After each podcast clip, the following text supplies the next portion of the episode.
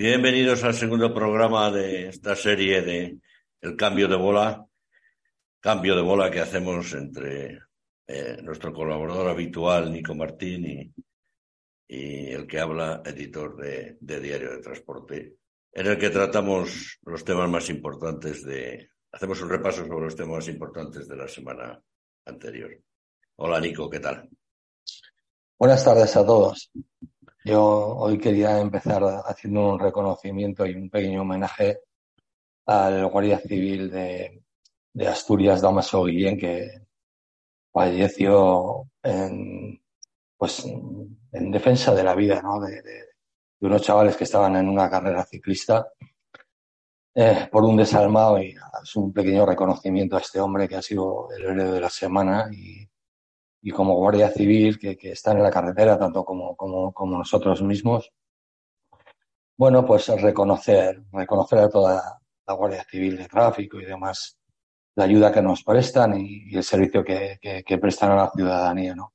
Más, más allá de, de esa mala imagen que parece ser que le damos al, desde el transporte como que fueran recaudadores de, de impuestos, pero que no es que no es así. Y bueno, yo quería hacer este reconocimiento porque la verdad es que en mi, mi recorrido por, por, por estas carreteras de, España y de Europa, pues más allá de ser alguien que es enemigo del sector, a mí me parece más bien un, una, un amigo del sector, ¿no? Y, aquellas sanciones que nos imponen, pues siempre tienen una justificación y, y por algo son. ¿Que haya alguna injusta? Pues posiblemente, pero bueno, no va más allá porque siempre han estado donde tienen que estar en la defensa de, la ciudadanía y, en proteger a los demás.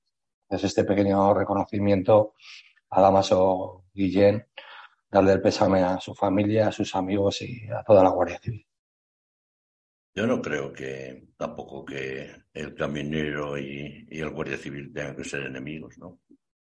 No, yo no, yo no lo entiendo así. Yo no lo entiendo así tiene que haber controles porque realmente hay una, normativa. La, carretera, como hemos dicho muchas veces, es un entorno agresivo y bueno, pues hay que poner orden en eso. Ellos no son los que ponen las sanciones, ellos se limitan a denunciar y a, ejecutar un poco su, trabajo, que es el control del tráfico y, y, la seguridad en carretera y demás. Y más de una vez nos ha sacado de un apuro. ¿eh? Muchas muchas veces. Si ponemos la balanza, siempre estarán, seguramente que la balanza decaiga siempre a su favor y justificadamente. A pesar de que hay algunas que sí, por injustas y demás, pero bueno.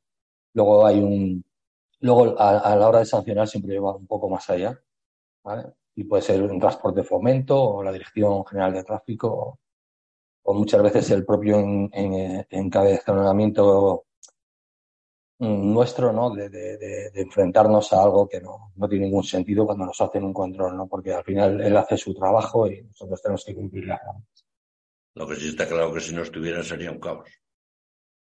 Si no estuvieran sería un caos provocado por nosotros mismos. Muy seguramente. Y nos quejamos de que, bueno, hay quien les califica de recaudadores, de saltadores de caminos, que sí hay que recaudar para extra. Yo creo que lo que tú dices, cumplen su función, se limitan a cumplir el reglamento, a, aplicar las acciones. Algunas veces no siempre, no en el 100% serán justas, pero bueno, siempre cabe la posibilidad del recurso y todo lo demás, pero no hay que fijarse en la Guardia Civil solo para las acciones y cuando, por ejemplo, revientas una rueda, les llamas y ahí están, ahí ha pasado, ¿no? Estar ahí y estar y, hasta que llega la asistencia y preocupándose de todo y demás cosas. Y, luego hay una cosa que está claro, el que tiene algo que temer es que algo ha hecho, que no, el que va bien, ¿vale? Aunque, digamos, ir muy bien ya es ir al 99% porque es casi imposible no, no incumplir alguna norma, pero el, el, que no tiene nada que temer se enfrenta a los controles pues, muy tranquilamente. Entonces, yo, yo siempre digo que a Hacienda y a la Guardia Civil les teme quien les defrauda. Exactamente. Sí, pero vamos, que ellos cumplen su trabajo, ellos tramitan las denuncias y hacen las proposiciones para sanción y luego hay un ente que está por encima y está, que es el que, el que sanciona y el que ejecuta. Entonces, ya sabemos que esto lo va a haber siempre, siempre va a haber sanciones, siempre va a haber alguna injusta, pero sí que hay una normativa que si nos ceñimos a ella, pues no hay nada por qué temer. Yo creo que la mayoría de las sanciones que se ejecutan al final son leves, las muy graves o mm, extremadamente graves estamos viendo que prácticamente no se ejecutan.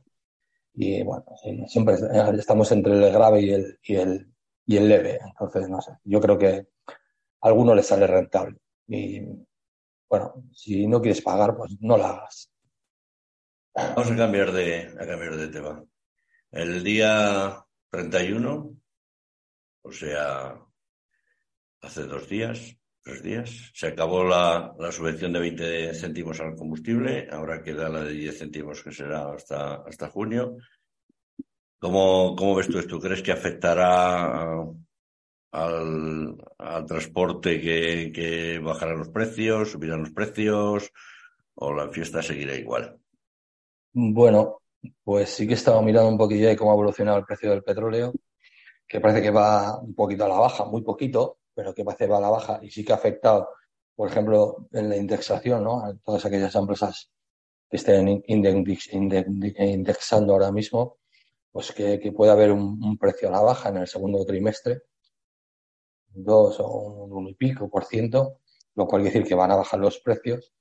El mercado va a dictar cuáles son los precios a los que se va a trabajar. Yo entiendo que va a ser un poco a la baja, eh, me, temo que eh, precio a la baja y bajar 10 céntimos la ayuda, no decir subvención, al litro del combustible, pues creo que le va a afectar a, los rendimientos del sector, ¿no? a los ingresos y bueno, pues no sé, es que no sé si catalogar el verano caliente o cómo, cómo va a evolucionar, pero visto cómo está el tema del, de los precios, de los intereses y todo esto, pues sí creo, creo que le, que le va a afectar y bueno, y se alzarán voces, muy seguramente se alzarán voces y a lo mejor el gobierno pues tendrá que tomar medidas y, hacer que a partir de, junio continúen esos 10 céntimos al menos para, para poder ayudar a salir de, de, la situación, que no sé si está bien o está mal, porque como, como empresas entiendo que, precio lo tienen que marcar ellos en función de sus costes, como dice el Real Decreto.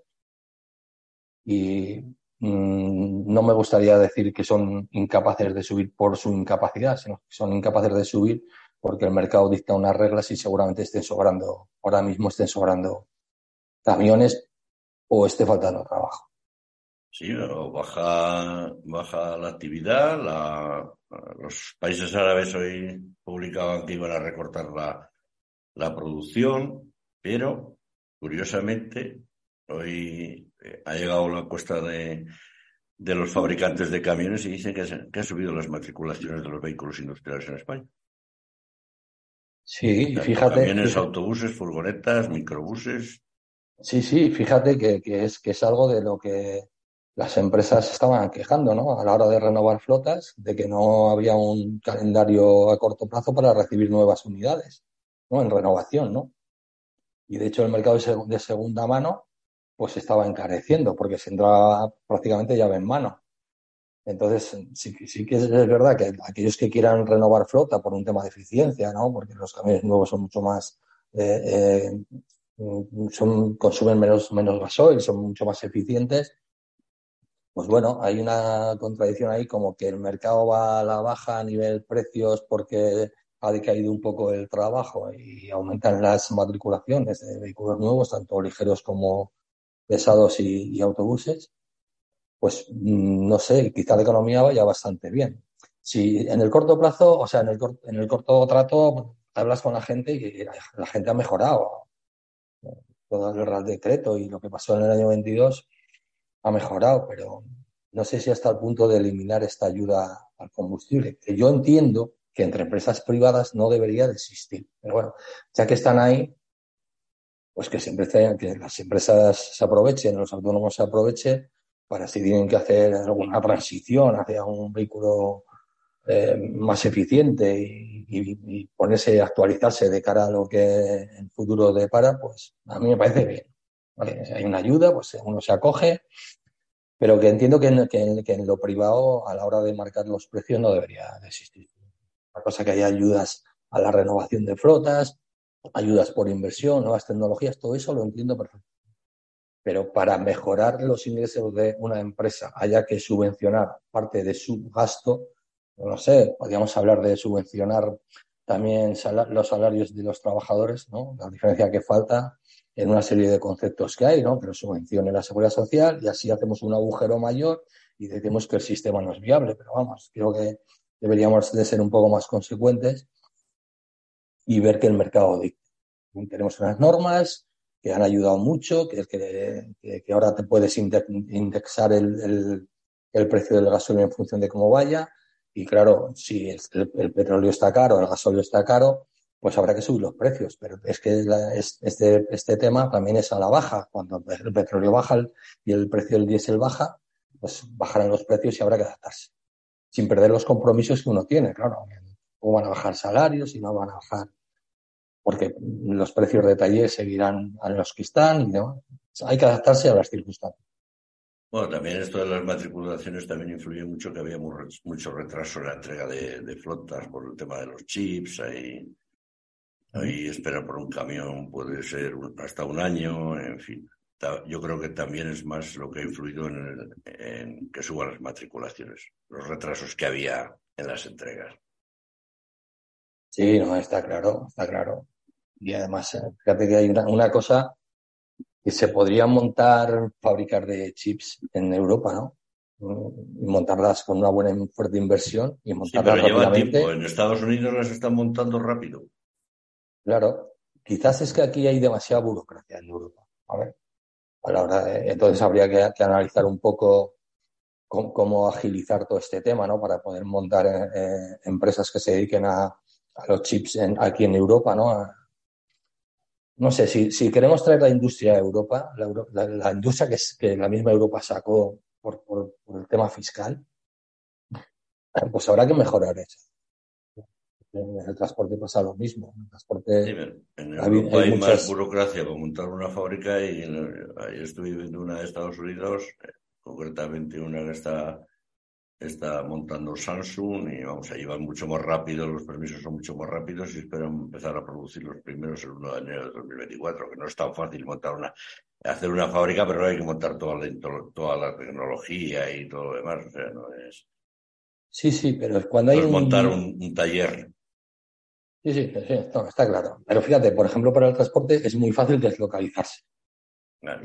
Es muy fácil montar una empresa buzón marcharse y seguir trabajando donde estabas trabajando habitualmente. Mucho más fácil.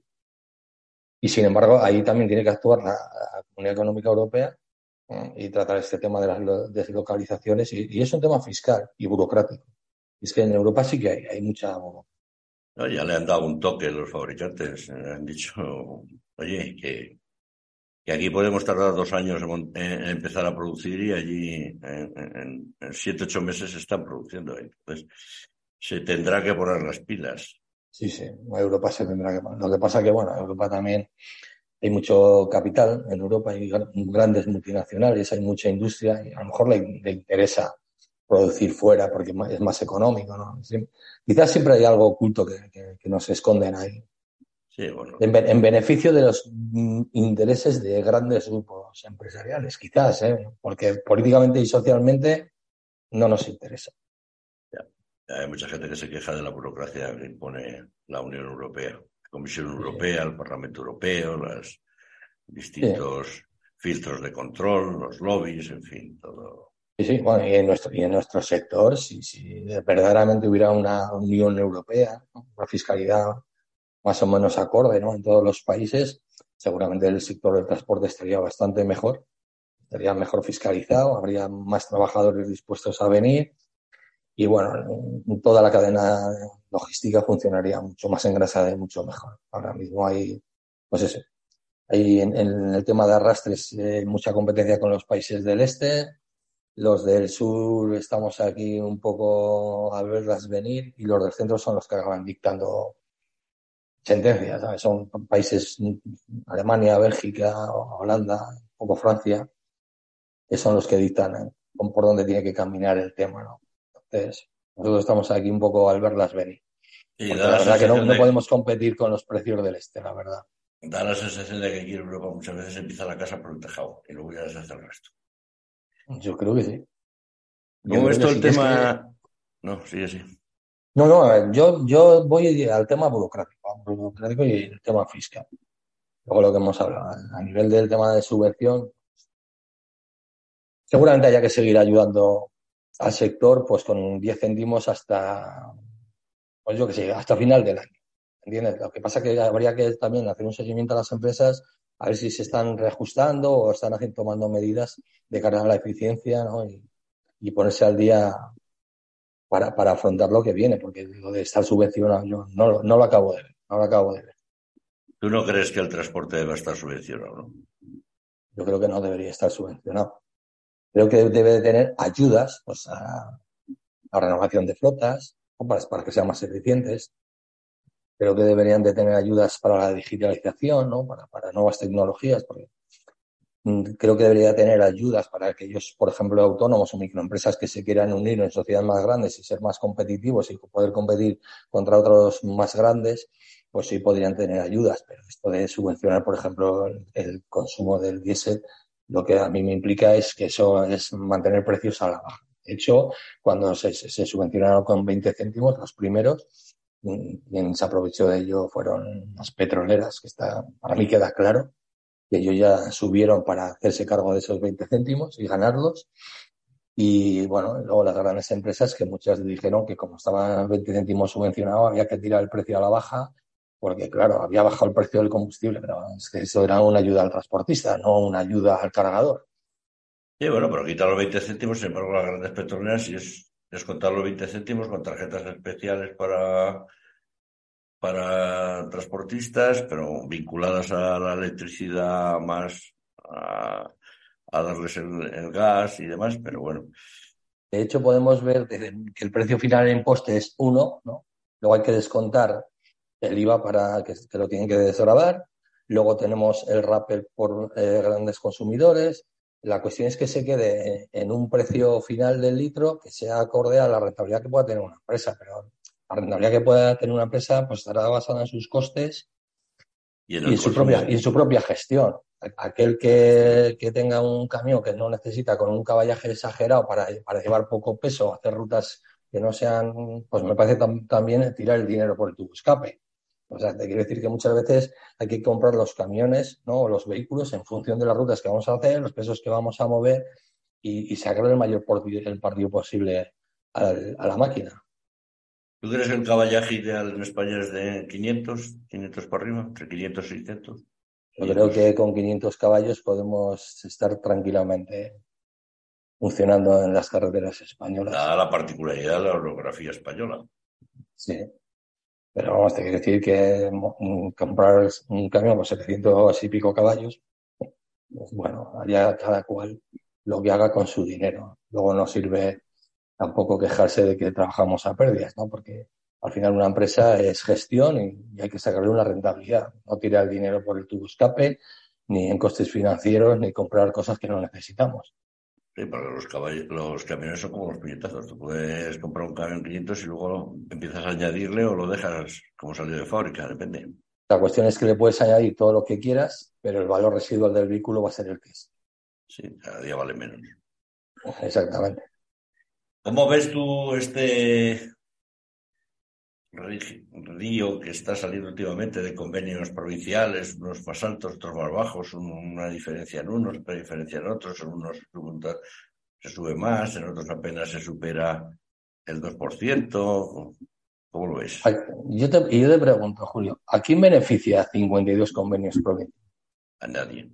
A nadie. a todos. ¿Vale? ¿A quién? no beneficia a nadie. O sea, creo que lo hemos tratado más veces. Yo creo que eh, tener 52 convenios cuando nos estamos moviendo por cualquier parte de la geografía o, tener nuestra empresa montada en una provincia con, un convenio muy bajo para luego estar trabajando en zonas donde hay mucha capacidad de trabajo, pues me parece competencia desleal. Y me parece bien social. ¿Y, qué? ¿Y por qué los grandes sindicatos, los sindicatos más, más importantes, no hacen nada? Porque los comparas con, con lo que hacen sindicatos, bueno, estamos hablando de países más pequeños, pero bueno, de Países Bajos, de, de, Bélgica, lo, que pasa en Francia, que ya es un, país, creo que más grande que España. Y, aquí cada uno va por, por libre, unos... No, yo, yo, no creo que ni que haya a lo mejor mayor filiación. Es que no, no lo sé, Lo que, sí, lo que sí que hay a lo mejor es más conciencia de clase trabajadora.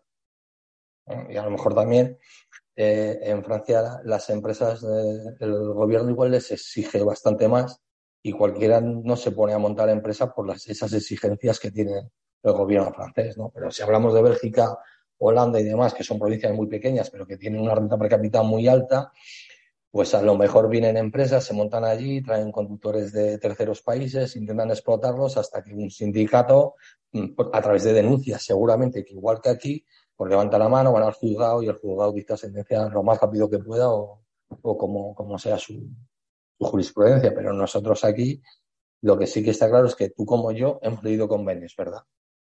Seguramente que muchos de los que firman los convenios eh, eh, por la parte social, por la parte sindical, eh, sean personas vinculadas a la familia propietaria de la empresa o personal de oficinas porque realmente creo que lo hemos hablado más veces, el, conductor está fuera, ¿no? No le dedica tiempo a, este tema, entonces quiere, quiere que alguien se lo haga.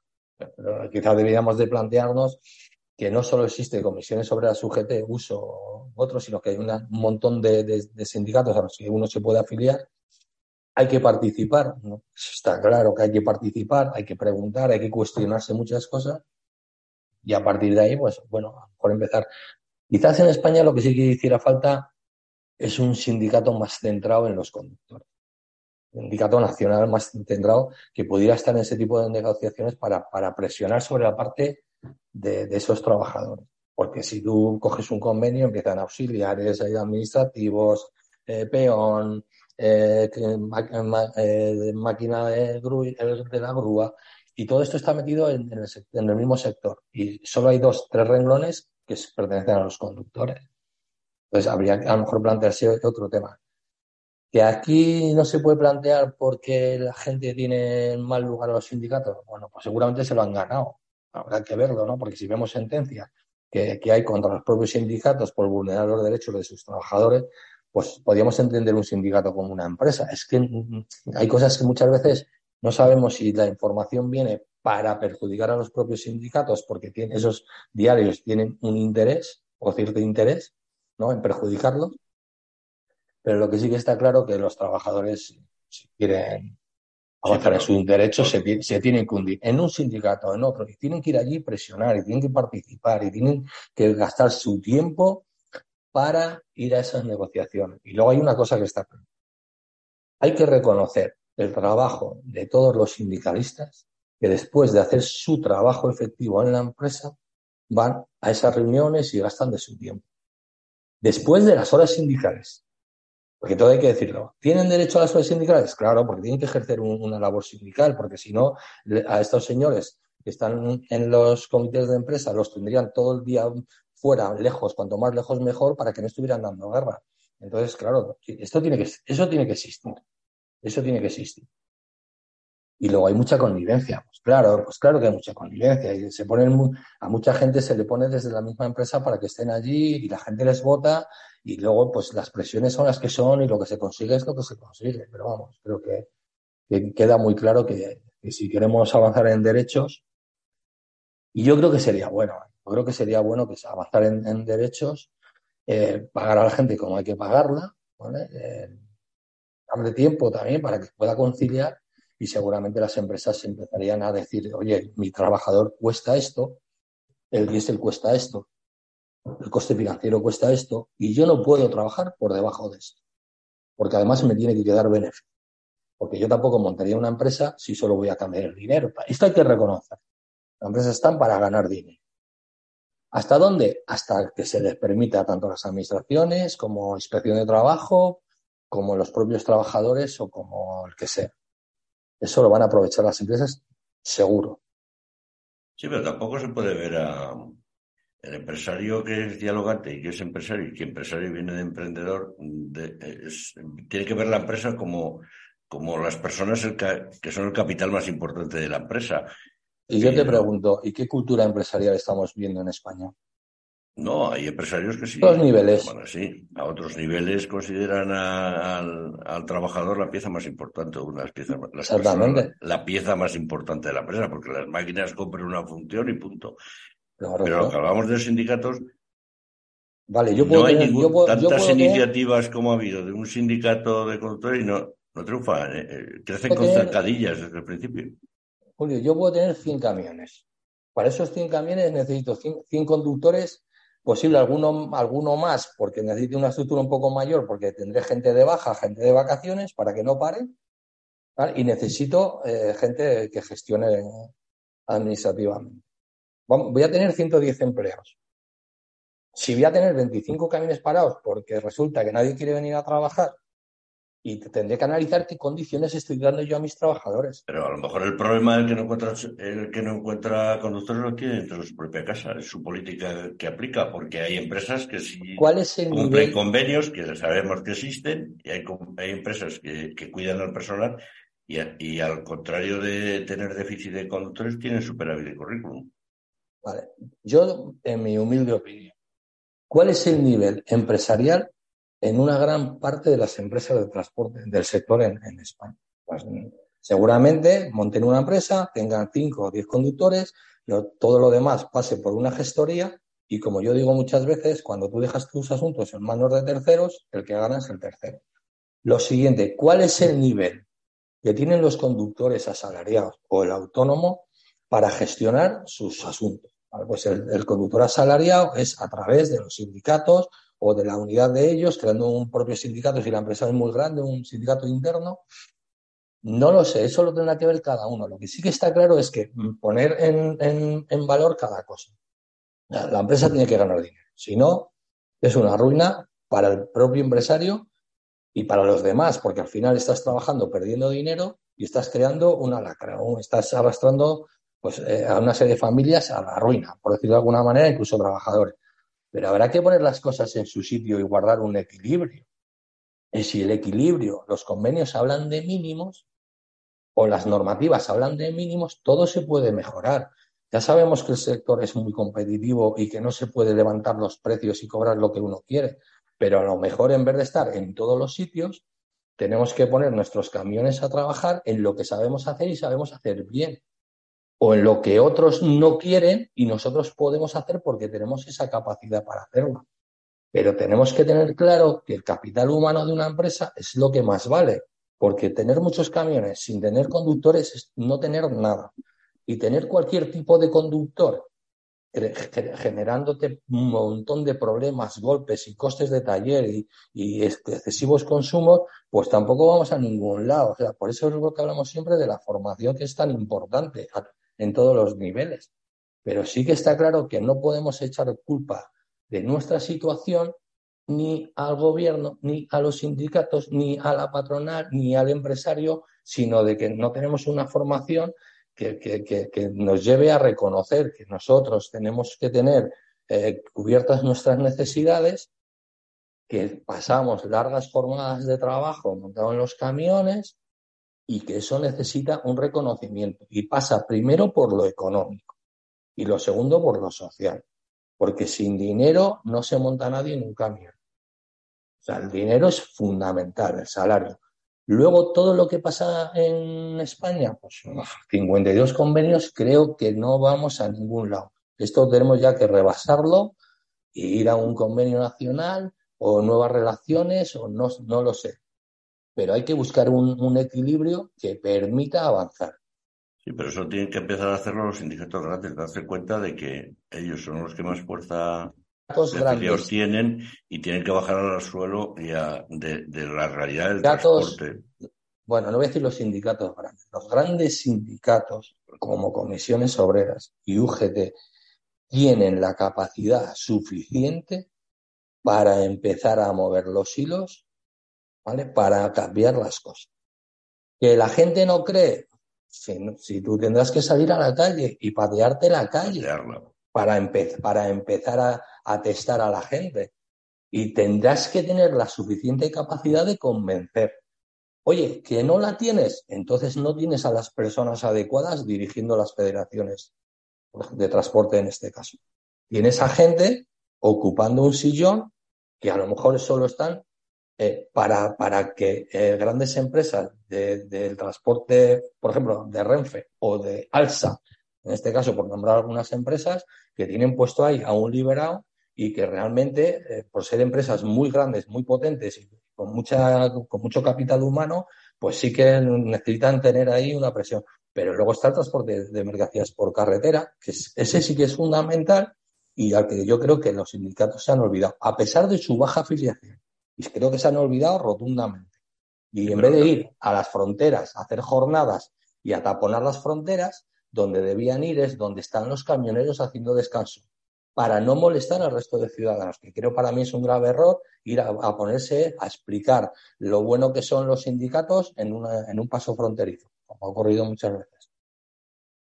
Pero toda esta atomización del transporte que, tiene España, no sé, pero creo que es el país con más autónomos y más pequeña empresa y tal.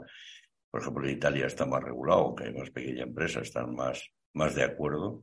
Está llevando a, una concentración de, empresas que ya lo estamos viendo en empresas españolas, eh, las, las del norte se van concentrando, empresa pequeña se grande, empresa pequeña se grande, y al final vemos, y todos lo sabemos, podemos decir nombres, eh, en fondo, eh, acaban en manos de fondos de inversión y ahí lo que se busca es la rentabilidad. llega un tecnócrata, se pone al frente y sabe de números, no sabe de personas.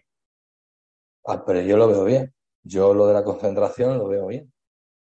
Ya Europa hace muchos años, eh, en, el tema del transporte, lo que hablaba es de la dimensión empresarial, o sea, de grandes empresas, de grandes grupos, todo ha ido mucho más rápido de lo que pretendía Europa, porque se habla de logísticas, ¿no? de cómo, de, operadores. Las empresas ahora mismo lo que quieren es que tú le lleves todo el negocio, o sea, que vayas a buscar de la mercancía al sitio donde la fabrica, la lleves, la almacenes, la, distribuyas, la, la, la, partas ¿no? por clientes y te encargues de todo. O sea, es lo que estamos viendo, ¿no? Eso, modelos que eso puede llevar al fin de las de esas rutas largas que tanto hemos hablado del sur de del sur de España al norte de Europa, que se acabará haciendo el, transporte por relevo?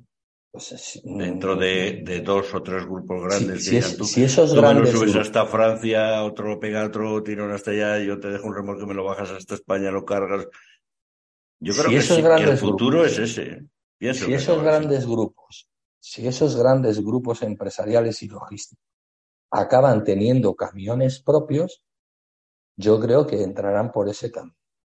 Si son grandes operadores que lo único que se dedican es en la logística, a tener almacenes, a separar la mercancía y a distribuirla puerta a puerta, pues al final el, transportista efectivo será otra empresa subcontratada que a la vez subcontrate autónomos y al final estaremos siempre en la misma batalla. Yo con mi camión hasta el punto final si son sus propios camiones de estas grandes operadores logísticos y de estas grandes eh, empresas eh, que, tienen eh, un portfolio de clientes que se dedican a un montón de diferentes actividades, pues a lo mejor acaban entendiendo que como tienen puntos de encuentro cada X kilómetros, puedan llegar con plataformas, cambiar plataformas, volver para abajo lo que sí que está claro, y, cuando lees sobre la concentración, hablan de especialización, ¿vale? Mucho de especialización.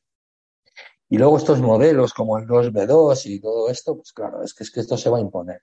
Porque al final el gran, el gran productor o, o, por ejemplo, como la automoción quiere que lo gestiones todo, ¿no? Hasta que llega a la cadena de montaje, que ya se encarga otra empresa auxiliar, que muchas veces también son parte de esos grandes emporios de operadores logísticos, los que acaban metiendo a la cadena de montaje todas estas materias. O sea, se encarga, la cadena logística prácticamente se encarga de todo, menos de la venta del producto, mm, y en muchos casos hasta también, ¿sabes? Prácticamente.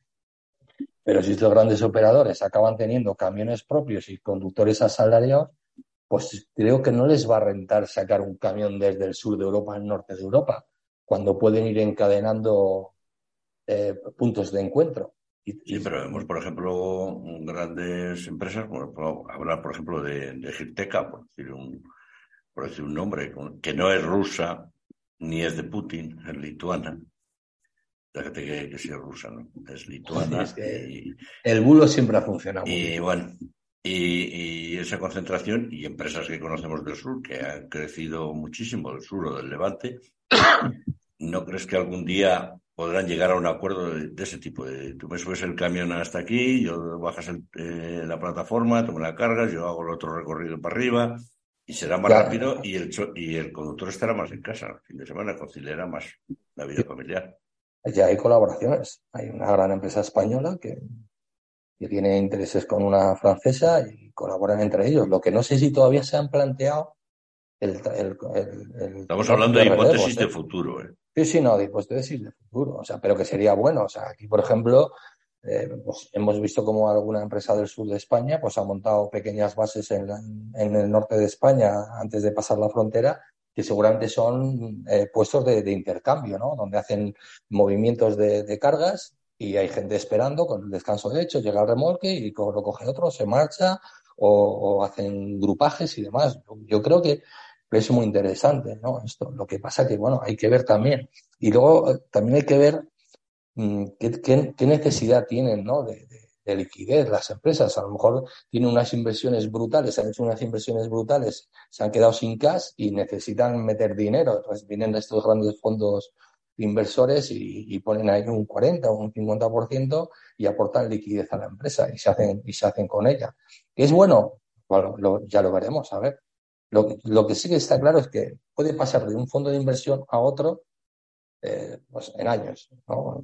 Conocemos una que era muy importante en el norte de España, pues al final ahora pertenece a un fondo de inversión medio argelino, medio sudafricano, medio eh, marroquí, pues porque el dinero se mueve en otros ámbitos, ¿no? Pero al final lo, que es lo laboral, el trabajo efectivo, el del camión y el de la logística, estará ahí, sea con un inversor o con otro. Habrá que ver los intereses que tiene y quién es el que va a pagar la cuenta, ¿no? Pues van a ser los trabajadores, pues mal asunto en este aspecto, pero yo para mí creo que es el camino. El camino es grandes empresas, muy grandes empresas, que tengan capacidad de tener en toda Europa sus bases, ¿no? Sus, donde puedan hacer intercambios y no tener que estar desplazando trabajadores eh, durante un, tres semanas, cuatro semanas, tres meses, como es el caso de algunas empresas por ahí del este, y, que no vayan nunca a casa y que los salarios pues, no estén acorde con la realidad de su trabajo diario.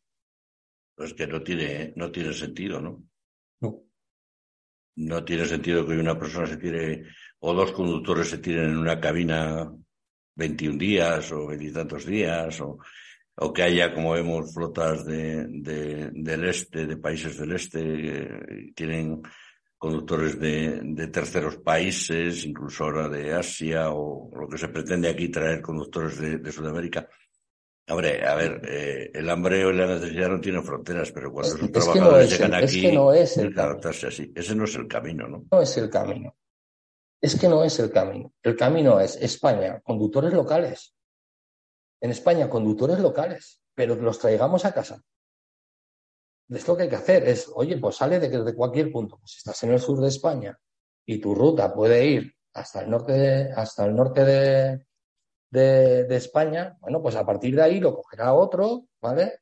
Que será eh, o español hacia Francia o francés hacia España y luego en el centro de Francia lo cogerá uno que será alemán hasta Francia y un francés hasta Alemania, no sé, pero que puedan venir, por ejemplo, a pasar el fin de semana.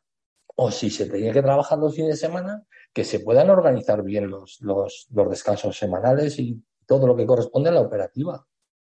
Yo creo que el camino es sentarse y hablarlo, pero es que si seguimos no estando en las mesas donde se tienen que, ver esto, pues no se oirá nunca nuestra voz, no se va a oír nunca. Solo se va a oír el tema de que hay que tratar bien a los conductores, que hay que pagarles muy bien, pero ¿dónde está el conductor que aporta en esas, en esas reuniones? En ningún lado, no está, no lo quieren oír. yo veo muy bien lo de la concentración. Yo no digo que el autónomo tenga que desaparecer. el autónomo se tendrá que adaptar y trabajar en forma regional, local o nacional para una serie de especializaciones que no hagan eh, estas grandes operadoras. Pero todo aquel que trabaje para una operadora, ¿vale? Pues se puede ajustar a recorridos concretos que permitan tener una vida digna y retornar a casa y no tener que pasar de 21 días en la cabina del camión. Porque antes era muy bonito y estaba muy bien y nos gustaba mucho viajar, pero es que ahora no lo es. Hay un montón de restricciones, no hay aparcamientos suficientes, los costes son muy, muy altos. O sea, acabas poniendo dinero de tu bolsillo, prácticamente. Y cuando eres asalariado, aunque sigas teniendo, traigas una buena cantidad de dinero a tu casa, hay que ver cuánto cotiza por ello. Porque a ti te pueden decir que la dieta son 54 y te estés gastando 65 todos los días. Eso significa que estás poniendo dinero de tu salario, no de las dietas. Esto es así. Entonces habrá que ver cómo equilibramos todo eso. ¿Quién lo puede hacer mejor? Las empresas que tienen personal, tienen tiempo y se pueden dedicar a ello. Porque a los trabajadores al final, si no los liberas, no puedes llegar a una mesa, sentarte y deliberar, negociar y, ver cómo, cómo, se puede, cómo se puede hacer. Porque está claro que si no queremos a los sindicatos, ¿quién se va a sentar por nosotros en esas mesas? Que no sean los sindicatos. Pero también habrá que controlar a esos sindicatos a ver qué es lo que dicen, a ver qué es lo que piden y a ver cómo se puede desarrollar esto. vamos, yo estoy a favor de que las empresas sean grandes. Eh, ya llegué al convencimiento de que somos números, ¿vale? Cuando no somos rentables, pues a lo mejor nos tienen que poner en la calle. Si un trabajador no es bueno, no se puede tener una empresa. Lo estamos viendo todos los días en la carretera. Sinceramente, es, que hay que hacer un poco de autocrítica. Hay gente que trabaja con el camión, pero no es camionero. Ser camionero no significa que te tengas que sacrificar más de la cuenta para, para, para, para estar en el sector. No, tienes que ganar dinero. Tienes que hacer que tu empresa gane dinero. Y para eso tiene que haber gente que controle tu trabajo y que organice tu trabajo. Y todo eso hay que pagarlo. Entonces, ¿quién lo puede hacer mejor? Las grandes empresas, los grandes operadores. Cuando hablamos de, no, estos vienen a recoger su beneficio, claro, y lo van a recoger seguramente antes de que pongan dinero, el beneficio, y seguramente que hagan recortes. Pero habrá que ver cómo ellos están planeando su proyecto. Yo, concretamente, pues estamos viendo cómo hay un grupo que, está creciendo mucho en España, que quiere estar dentro de los grandes, de los 10 grandes operadores de Europa, y me parece lo correcto. ¿vale? Ellos se ponen también en, encima de la mesa el factor humano, o sea, su capital humano, ¿vale? Y hacen esas valoraciones. Pues vamos a ver cómo evoluciona y en función de cómo vaya evolucionando, pues habrá que exigir unas condiciones para los trabajadores. Pero vamos, te quiero decir que hablar por hablar es muy fácil, montando un vídeo en TikTok es muy fácil y decir cualquier barbaridad es facilísimo. ¿vale? Pero vamos a hacer un poco de autocrítica y ver en qué fallamos todos y cómo podemos salir de este atolladero. A mí, yo estoy de acuerdo en el tema de la concentración. Ya lleva muchos años la Comunidad Económica Europea diciendo que la dimensión empresarial es lo que hace que puede sacar mayor rentabilidad. Y creo que se ha demostrado. Los grandes siempre ganarán más, tienen mayor capacidad de endeudamiento y pueden sostener la deuda a mayor plazo que una pequeña empresa. Por lo tanto, mm, pueden conseguir beneficios a corto a base de sacrificios de terceros, de otros, o pueden buscar los beneficios a más largo plazo y generar pues 10.000, 15.000 puestos de trabajo, que son muchas familias comiendo de eso también. Bueno, esta segunda parte de, del segundo capítulo de Cambio de Bola, vamos a dejarlo aquí. Vamos a seguir aquí cada semana tú y yo pegando un repaso a, las últimas noticias. Tampoco queremos hacerlo muy largo, muy pesado. ¿Quieres añadir algo más? no, me parecen, temas muy interesantes, sobre todo lo de la lo de la ayuda al combustible, porque, porque quizás sea necesario más allá de junio, posiblemente.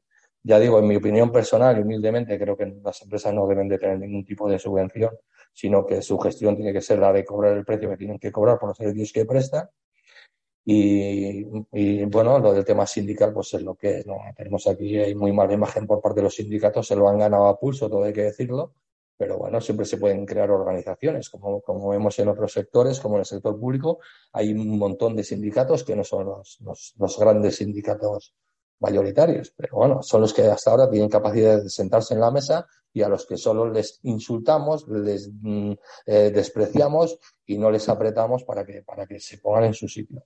Y el, el tema de la concentración de empresas, pues creo que poco podemos hacer más que estar atentos a esos movimientos. Yo totalmente de acuerdo. Muy bien, Nico. Pues hasta aquí este segundo capítulo de Cambio de Bola. Muy bien. Un saludo a todos y hasta la próxima. Y buena Semana Santa. Igualmente. Hasta aquí. Disfrutar. El programa.